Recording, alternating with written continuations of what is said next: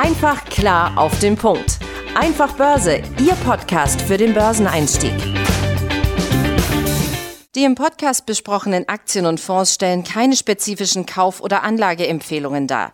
Die Moderatoren oder der Verlag haften nicht für etwaige Verluste, die aufgrund der Umsetzung der Gedanken oder Ideen entstehen. Und damit herzlich willkommen hier zum Einfach Börse Podcast. Mein Name ist Benjamin Heimlich und auch diese Woche wieder mit mir im virtuellen Studio mein Kollege Tim Temp. Hi Tim. Hallo Benjamin und ich grüße euch natürlich auch recht herzlich da draußen und freue mich, dass ihr wieder eingeschaltet habt. Ja, wir wollen uns heute mal mit der leider beliebtesten Investitionsstrategie der US-amerikanischen Privatanleger auseinandersetzen. Und ähm, ich, warum leider? Sie ist günstig, äh, nee, andersrum, sie ist teuer kaufen und günstig verkaufen. Klingt jetzt irgendwie nicht ganz so sinnvoll, ist es auch nicht.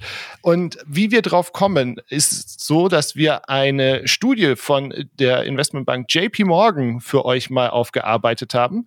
Und wir sind dabei eben genau auf dieses Muster gestoßen, dass eben viele Privatanleger in den USA unbewusst diese, ich nenne es mal eben in Anführungszeichen, Strategie umsetzen.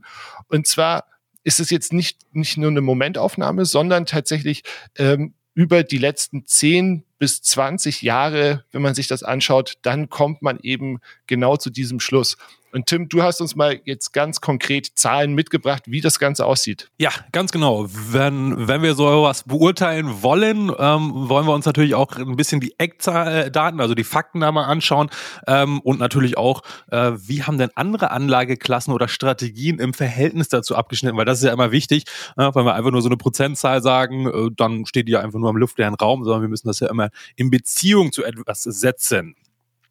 Ja, fangen wir mal ähm, also mit dem Be der Untersuchungszeitraum erstmal, der war von 2001 bis 2022, ja, also äh, ein bisschen mehr als 20 Jahre, das heißt, es ist schon mal ein ziemlich großer Zeitraum und natürlich auch entsprechend ja relativ hohe Aussagekraft dadurch, weil natürlich einzelne Extremjahre da jetzt ähm, naja natürlich mit einberechnet sind, aber gleichzeitig über den langen Zeitraum ähm, natürlich dann geglättet sind, weil das sind ja Durchschnittswerte, ne? Das muss man hier auch erstmal vorweg sagen, die ich jetzt hier gleich nennen werde. So, fangen wir mal an mit der ersten Anlageklasse beziehungsweise Strategie. Cash, also Bargeld auf dem Konto sozusagen, ja. Ähm, oder in Geldmarktfonds von mir aus auch, ist ja letztendlich das Gleiche. Ähm, diese Anlageklasse hat ähm, mit 1,2 Prozent ähm, ja, Performance pro Jahr im Durchschnitt in diesem Zeitraum entsprechend abgeschlossen. Jetzt denkt der Moment, warte mal, wenn ich jetzt Cash halte, wie kann das denn sich irgendwie vermehren? Ja, gerade mit Inflation und so weiter. Ähm, das ist natürlich erstmal richtig. Aber wir haben jetzt ja noch nicht so lange, zumindest jetzt in diesen äh, gut 20 Jahren, hatten wir ja die meiste Zeit eine sehr, sehr geringe Inflation. Das Problem ist jetzt ja relativ neu in Anführungsstrichen. Ja, ähm, kam jetzt natürlich auch im Zuge der diversen Krisen jetzt in den letzten Monaten oder ja gut, gut äh, ein Jahr, anderthalb Jahre erst. Ne? Ähm, ja, und warum kann man jetzt eine Performance erzielen? Weil natürlich auch Währungen gegenseitig sich auf- und abwerten können in Relation zu anderen Währungen. Ja, prominentes Beispiel da auch extrem, muss man natürlich entweder sagen, ne, US-Dollar im vergangenen Jahr, also 2022, der hat im Gegensatz zum oder in Relation zum Euro zeitweise ja ähm, über 20 Prozent in wenigen Monaten dort äh, aufgewertet, beziehungsweise der Euro in Relation zum Dollar abgewertet. Ja, also hat man ein richtig gutes Geschäft machen können, wenn man davon Ahnung hat und wenn man dann natürlich auch ein gutes Händchen zum Timing hat, aber da kommen wir ja später nochmal drauf. Ähm, aber das vielleicht mal kurz so einordnen, wie man dann auch sozusagen mit Bargeld letztendlich eine Performance erzielen kann. Die zweite Klasse, äh, Kategorie, also es geht jetzt immer weiter, die Performance wird sozusagen immer besser pro Jahr. Ähm, handelt sich jetzt hier um die Rohstoffe, jetzt mal ganz allgemein, um alle Rohstoffe sind da jetzt einfach mal äh, mit eingeflossen. Äh, hier gibt es einen Wert von 1,8 Prozent pro Jahr klingt das relativ klein, aber das muss man, wie gesagt, diesen Wert sollte man ein bisschen mit Vorsicht äh, genießen, meiner Meinung nach.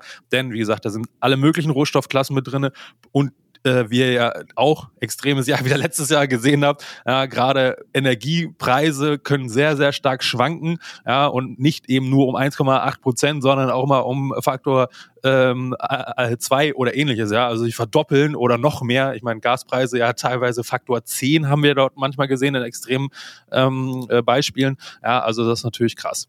So, und jetzt Trommelwirbel auf Platz drei sozusagen von hinten, also, auf, äh, also vom schlechtesten Platz drei, ist jetzt schon der durchschnittliche US-amerikanische Privatanleger mit nur 3,6 Prozent Performance pro Jahr.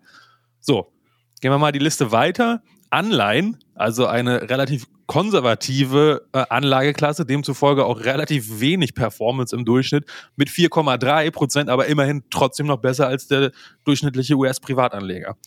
Dann also da gibt es noch mehrere Klassen dazwischen, dann kann man noch mit Anlagestrategien unterscheiden. Das haben wir jetzt hier mal weggelassen. Ja, wir haben uns mal klassisch jetzt nochmal auf den S&P 500, also den breit gestreuten ähm, großen amerikanischen Index hier konzentriert. Und der hat in diesem Zeitraum 9,5 Prozent im Jahr abgeliefert an Performance.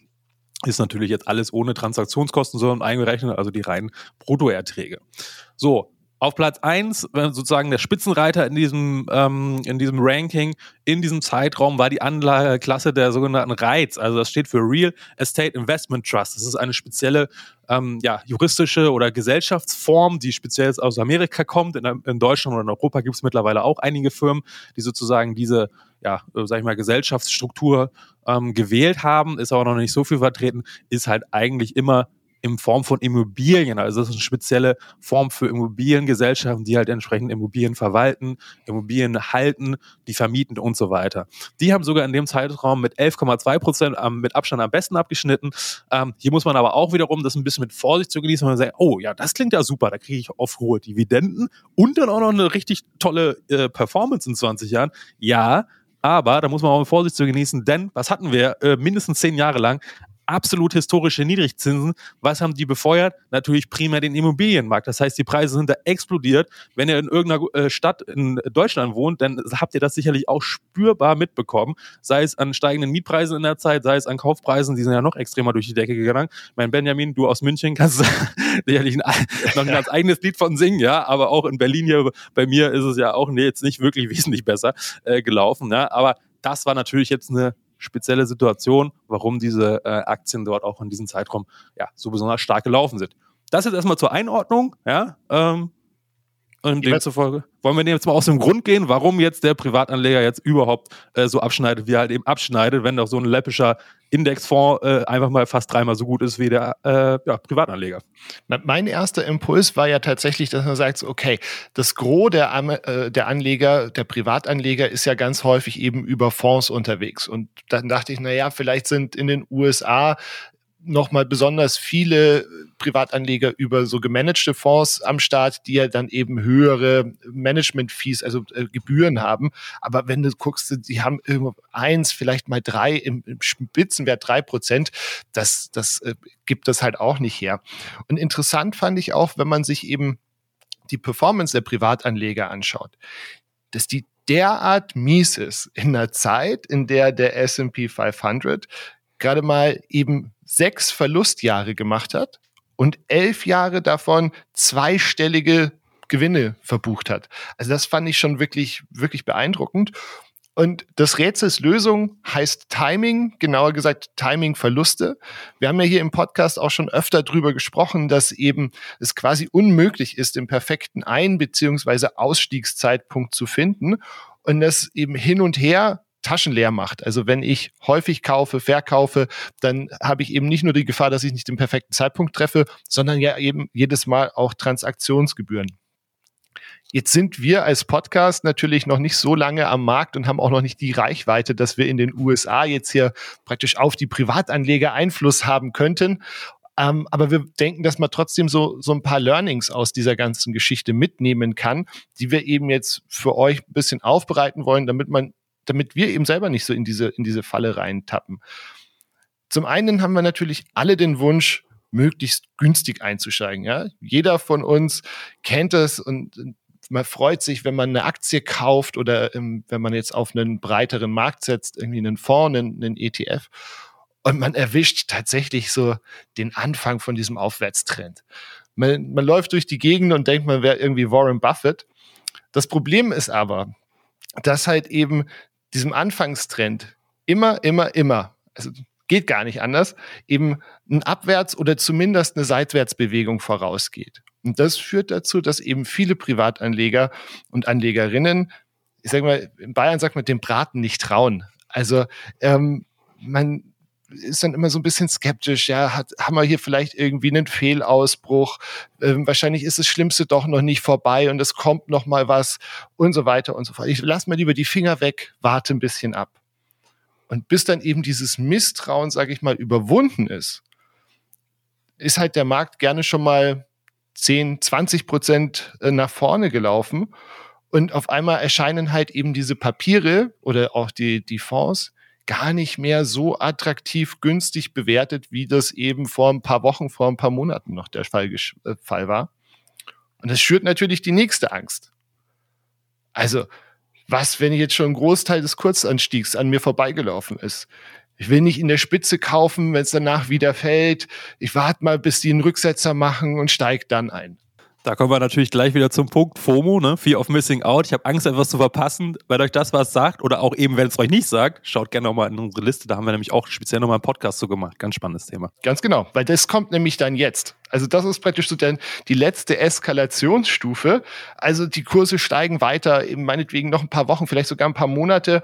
Und dann ringt man sich durch und kauft doch, weil man denkt so, Mist, jetzt ist hier eben schon, schon so eine Riesenrallye an mir vorbeigelaufen. Jetzt gehe ich all in. Und wie man sagt, also die, die Wahrscheinlichkeit, dass eben ein Großteil der Performance schon an dir vorbeigelaufen ist und die Wahrscheinlichkeit, dass du am Top oder kurz davor kaufst, ist dann natürlich riesengroß. Ja, Ganz genau. Und dieses Phänomen kann man auch eins zu eins genau auf das Gegenteil wieder äh, anwenden bzw. beobachten.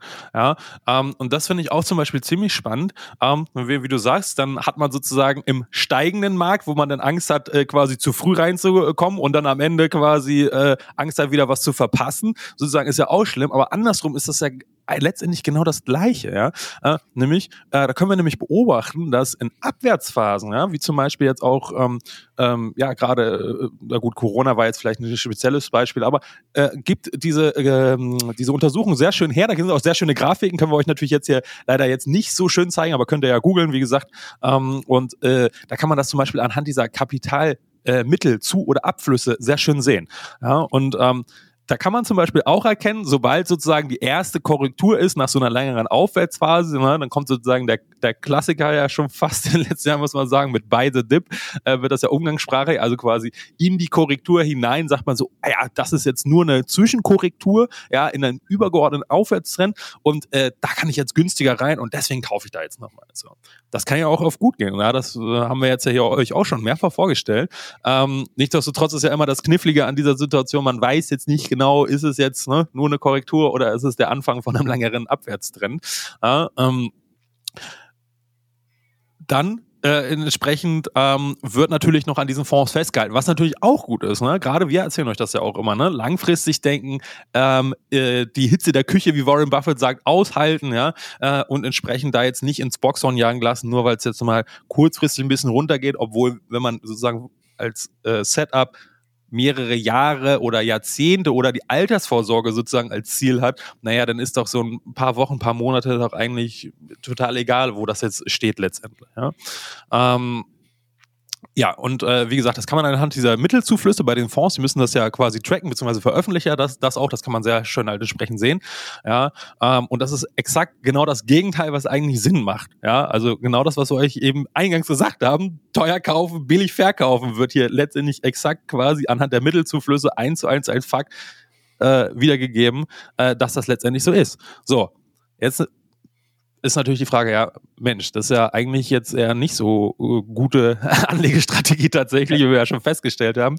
Ganz kurz noch, also was, was du jetzt ausgelassen hast, ist ja der Punkt, dass die dann tatsächlich am schlechtestmöglichen Zeitpunkt, ne? also diese, die Kurve läuft nach unten und am schlechtestmöglichen Zeitpunkt sieht man eben ganz klar, dass eben aus diesen Kapitalmarktfonds das meiste Geld wieder abfließt. Also wenn der, wenn der S&P 500, wenn man das so dagegen legt, wenn der S&P 500 ganz unten ist, dann ziehen die Leute die Kohle raus. Meistens dann so, wenn er gerade mal schon wieder ansetzt, weil dann denken sie, oh, jetzt habe ich meine Verluste noch ein bisschen, bisschen verkleinert und jetzt nehme ich das Geld vom Tisch und dann passiert eben genau das, was du gerade erzählt hast. Ja, ja, genau, nee, genau, richtig guter Punkt nochmal, dass du das noch ergänzt hast. Vielen Dank, weil genau das ist ja eigentlich auch das Fatale, ja. Äh, das heißt, wenn euch das nächste Mal in dieses Gefühl versetzt und ihr denkt, uiuiui, das geht jetzt ganz schön nach unten und jetzt will ich verkaufen, denkt er vielleicht nochmal genau jetzt an diesen Moment und an diese Statistiken, äh, weil das kann euch dann vielleicht wirklich bares Geld retten.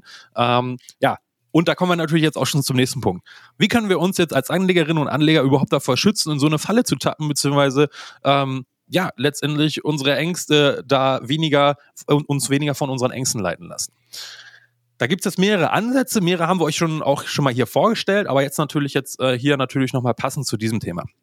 Die einfachste Lösung ist natürlich so dieser klassische Buy-and-Hold-Ansatz. Ne? Einmal kaufen, in Anführungsstrichen im besten Fall wie Warren Buffett für immer liegen lassen, ja, oder zumindest für einen längeren Zeitraum. So, ne? längerer Zeitraum, was heißt das? Sagen wir mal mindestens fünf Jahre oder mehr entsprechend. Ja? So, äh, und diese dann auch wirklich nicht mehr anfassen. Ja? Oder wie der berühmte Herr Costalani ja mal sagte, nehmen Sie Schlaftabletten, ähm, ja, legen Sie sich drei Jahre hin und Sie werden feststellen, Sie sind ähm, reich. Ja? So, so sinngemäß hat er das mal gesagt. Ähm, kann ja jeder seine eigene Strategie dafür finden, was jetzt ihm dabei hilft, das quasi, äh, quasi ja, in der Hitze der Küche ähm, das auszuhalten. Ähm, aber letztendlich ist es das schon, ja. Also so einfach wie das klingt, aber wir wissen alle, äh, es ist einfacher gesagt als getan in der Praxis. Ein weiterer ja, sehr schöner und sehr smarter Ansatz, den ich privat ja auch bei meinem Vermögensaufbau letztendlich verwende, sind ganz einfache klassische Sparpläne. Ja, man muss nicht immer irgendwie die verrückteste, ausgeklügelte Strategie, Timing, Produkte, Derivate. Nein, ganz einfache Sparpläne helfen uns hierbei extrem, diesen Fehler zu minimieren, weil wenn die sowieso jeden Monat Betrag X vom Konto einzie äh, abgezogen wird, um davon äh, Aktien oder Fonds zu kaufen, dann haben wir dieses Timing-Problem schon mal gar nicht, weil wir ja permanent kaufen. So, und gleichzeitig haben wir ja auch noch diese asymmetrische Verteilung, die für uns läuft, nämlich ist der Kurs sehr hoch, ja, also herrscht möglicherweise vielleicht eine Überbewertung, wird natürlich auch prozentual weniger gekauft, das heißt, wir kaufen weniger. Ist der Kurs sehr niedrig, weil er um 10, 20, 30 x Prozent abgefallen ist und wir ja für den gleichen Eurobetrag kaufen, kaufen wir ja auch mehr Stück. Das heißt, wir haben automatisch so eine antizyklische ähm, Einkauf dort, der uns natürlich auch wiederum auf die äh, lange Sicht natürlich auch Vorteile bringt. Ja, und natürlich auch nochmal ganz wichtig, ja, das haben wir hier auch schon mal angesprochen, aber da gibt es eigentlich noch viel, viel zu wenig Wissen drüber, meiner Meinung nach. Zeitliche diese Diversifikation. Ja, man kann ja nicht nur innerhalb von Aktien diversifizieren, sondern natürlich auch über den Zeit, also die, über, über die Zeit, äh, Laufzeit. Ja, und das finde ich einen sehr spannenden Punkt. Anderes Möglichkeit ist natürlich auch noch, wer ein bisschen aktiver das Ganze gestalten will, ja, und nicht, sag ich mal, passiv einmal Sparplan eingerichtet, einfach laufen lassen. Klar, das kann man natürlich auch machen, äh, gar kein Problem. Äh, kann man natürlich auch mit sogenannten Limits, also Limits oder Limit Orders ja, entsprechend arbeiten. Das heißt, man definiert vorher einmal einen Kurs, ähm, zu wann man entsprechend kaufen möchte, weil man sieht, jo, die Aktie fällt, fällt, fällt, fällt, fällt, aber man hat die Aktie eh schon länger auf dem Schirm zum Beispiel äh, und ist davon auch überzeugt, das Geschäftsmodell sieht gut aus und so weiter und so fort. Ja, dann kann man halt ein Limit reinlegen äh, um 10, 20, 30 Prozent. Da muss man doch nicht jeden Tag raufgucken und so weiter. Das führt automatisch die Bank entsprechend aus, wenn das hinterlegt ist. Ja, ähm, und so kann man entsprechend das Ganze steuern für den Einstieg, aber auch für den Ausstieg. Ja, geht natürlich auch. Man kann natürlich auch so ein Take-Profit da reinlegen, ja, wenn das Ziel erreicht ist, man genug verdient hat ähm, oder man sozusagen meint, die Entwicklung ist jetzt erstmal für den Moment ausgereizt, kann man das natürlich auch genauso andersrum machen. Ja, ähm, ne, Stop-Loss, ähnliches kann man das natürlich auch entsprechend hier ähm, äh, nutzen, beziehungsweise mit den, mit den Stop-Kursen, wie das funktioniert. Hört da gerne nochmal in Folge 18 rein. Und noch der letzte Punkt, was man dort auch noch als Lösungsansatz verfolgen kann, ist ähm, ja einfach ein bisschen ähm, sich weiterbilden beim Thema Statistik und dafür ein Gefühl kriegen, was für eine Kursschwankung ist jetzt ganz normal, ja, also sowohl nach oben als auch nach unten die Korrektur und welche ist jetzt eher nicht mehr normal, ja, und und gerade letzteres ist ja entsprechend interessant für uns als Anleger, ja, weil wir wollen ja versuchen zu unterscheiden, hey, wann ist denn so ein ein richtiger Einbruch, wie wir ja gerade im, im, vergangenen Jahr 2022 gesehen haben, bei vielen Aktien und bei richtigen Top-Aktien ja auch. Ne? Um, da ging es ja nicht nochmal um 10, 20 Prozent runter, was ja völlig normal ist, auch bei Industriewerten wie einer Siemens oder ähnliches, ja, äh, unterjährig, das ist ja gar kein Problem. Und wenn wir das wissen, dass, wenn wir jetzt mal dieses Beispiel Siemens nehmen, dass die in den letzten 5, 10, 15 Jahren im Durchschnitt ja mal um 10, 20 Prozent im Jahr korrigiert hat, einfach so, völlig normal. Ähm, und jetzt geht's mal 40, 50 Prozent runter, dann wissen wir, hm, das kam jetzt in den letzten 10 oder 20 Jahren vielleicht ein oder zweimal vor, ja, das Unternehmen ist, äh, stellt wichtige Güter her, hat riesen Staatsaufträge und so weiter. Das heißt, das ist dann wahrscheinlich oder könnte die Wahrscheinlichkeit ist hier erhöht, dass das ein guter Einstiegszeitpunkt ist, weil das statistisch äh, einfach so selten vorkommt, ja, dass das dann möglicherweise ein guter Einstiegszeitpunkt ist. Ne? Aber da muss man halt ein bisschen das Gefühl für kriegen, das ist schon ein bisschen für Fortgeschrittenere. Aber das macht ihr ja jeden Tag, wenn ihr euch eure Depot anguckt, Aktien anguckt, dann seht ihr ja, was für Performance sie machen am Tag, in der Woche, im Monat, im Jahr, ja, und so weiter. Ihr habt automatisch sowieso schon ein Gefühl dafür. Und das müsst ihr noch ein bisschen, ja, sag ich mal, bisschen feintunen und dann könnt ihr auch solche Sachen sehr gut erkennen, meiner Meinung nach. Äh, einfach, wenn ihr ein bisschen Erfahrung habt und jetzt hoffentlich ein bisschen mehr dafür sensibilisiert seid. Genau, weil teuer kaufen, günstig verkaufen ist wirklich mit Abstand die doofste Strategie, die man so mit Aktien verfolgen kann. Ich habe euch zum Abschluss diese Woche wieder ein Topic der, Topic der Woche mitgebracht. Und zwar geht es um die sogenannten AT1-Anleihe. Wenn wir ganz ehrlich sind, ist es eigentlich gar nicht mehr ein Topic dieser Woche, sondern Ende letzter Woche, weil am Sonntag war ja die Übernahme der UBS bzw. der Credit Suisse, Credit Suisse durch die UBS. Ich war aber persönlich am Montag ziemlich erstaunt, als ich gehört habe, dass die UBS eben für die Credit Suisse drei Milliarden Dollar zahlt und diejenigen, die die Anleihe gezahlt, gezeichnet haben, also diese AT1-Anleihe, die gehen komplett leer aus. Das ist jetzt mit meinem Verständnis der Gläubigerhierarchie irgendwie nicht so ganz in Einklang zu bringen gewesen, weil normalerweise ist es ja so, im Sanierungsfall wird erstmal das Eigenkapital, ist erstmal das Eigenkapital weg, also in dem Fall die Aktionäre betroffen und dann geht's eben an die Anleihebesitzer. Jetzt habe ich unseren Kollegen Fabian Strebin, der war ja in der vorletzten Folge, der Folge 70 zum Thema Zinsen auch hier da und ist eben unser Bankenprofi mal gefragt. Und der hat dann tatsächlich für Erhellung bei mir gesorgt. Und zwar ist es so, dieses AT1 steht für Additional Tier 1 Capital, also zusätzliches Kernkapital. Und das ist eine besondere Form der Anleihe, die eben nach der Finanzkrise geschaffen wurde und als Puffer, als finanzieller Puffer dienen soll, wenn eben es droht, dass so eine Bank scheitert. Und damit soll verhindert werden, dass der Staat und damit wir als Steuerzahler praktisch so Banken in Schieflage beispringen muss. Jetzt ist es so, dass es in der Schweiz für diese AT1-Bonds nochmal einen Sonderfall gibt. Und zwar steht wohl tatsächlich bei denen in den Anleihebedingungen, dass eben die Aufsicht nicht verpflichtet ist, die gängige Reihenfolge der Schuldner einzuhalten.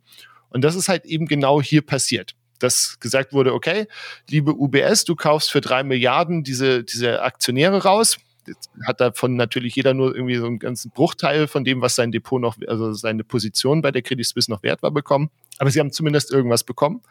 Und ähm, die Anleihe, die, die sacken wir komplett ein. Ist natürlich für die UBS auch geil, weil jetzt hat sie sich einfach mal 16 Milliarden Eigenkapital dazu geholt. Laut dem Fabian ist es in der EU ähm, anders und dort muss eben diese Reihenfolge sehr wohl eingehalten werden. Also die Chance, dass ihr dort als Aktionär zumindest noch einen Teil bekommt und die Anleihezeichner leer ausgehen, gibt's also hier nicht. Kurzes Learning, weil ich will euch jetzt nicht einfach nur damit entlassen. Also ich meine, es gibt ja diese alte Börsenweisheit, so there is no free lunch.